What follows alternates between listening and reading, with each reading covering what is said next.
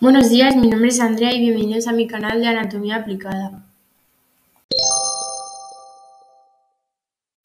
En el podcast de hoy vamos a hablar sobre las dietas antioxidantes, qué son, las funciones que tienen y los beneficios. Bueno, pues lo primero de todo, ¿qué es un antioxidante? Pues es una sustancia que impide la formación de óxidos, una molécula capaz de retardarlo o prevenirlo. La oxidación es una reacción química de transferencia de electrones de una sustancia a un agente oxidante. Las reacciones en cadena lo que hacen es dañar las células. Los antioxidantes son sustancias naturales o fabricadas por el hombre. La función de los antioxidantes en los alimentos pues lo que hacen es frenar las reacciones de oxidación en las células a partir de las cuales se originan los nocivos radicales libres. Por tanto, su papel es clave en la reducción de enfermedades cardiovasculares, de tumores y enfermedades neurodegenerativas.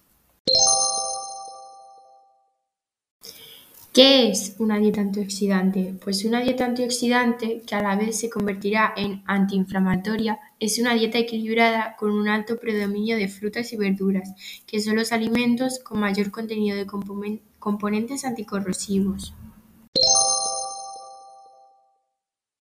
Los alimentos antioxidantes pueden ser grandes aliados para protegernos del envejecimiento prematuro, es decir, pueden ayudarnos a promover el envejecimiento saludable, tal como lo han demostrado diversos estudios científicos. La clave está en complementar una dieta rica en alimentos antioxidantes con unos hábitos de vida saludables que apoyen la calidad de nuestra alimentación y nos permitan mantener un buen estado físico, con rutinas que nos ayuden a estar en mejor forma a través de la práctica del deporte y a conseguir un pensamiento más positivo. Todo ello es importante debido a que en nuestro cuerpo se dan constantemente procesos que se deben equilibrar. De la misma manera que el cuerpo produce sustancias antioxidantes que combaten el envejecimiento. En situaciones de tensión o estrés pueden liberar radicales libres que lo aceleran.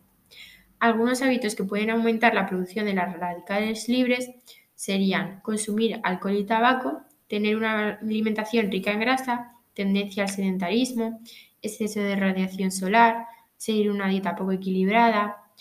Las recomendaciones de los expertos son claras. Dejar de fumar, de beber alcohol, empezar a moverse y practicar ejercicio.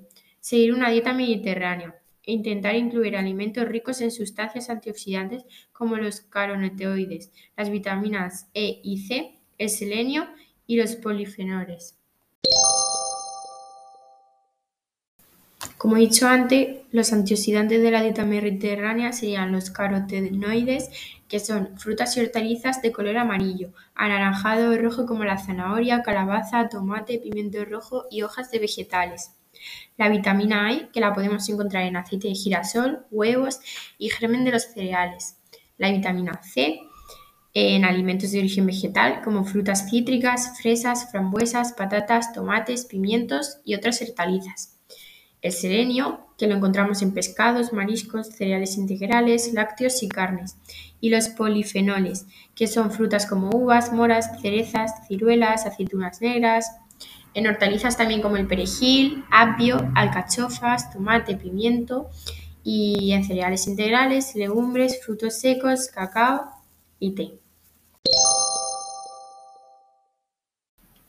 Por último, os voy a dar una sugerencia de menú basada en la dieta mediterránea, de excelentes beneficios para el organismo por su alto contenido en alimentos de origen vegetal y ricos en antioxidantes.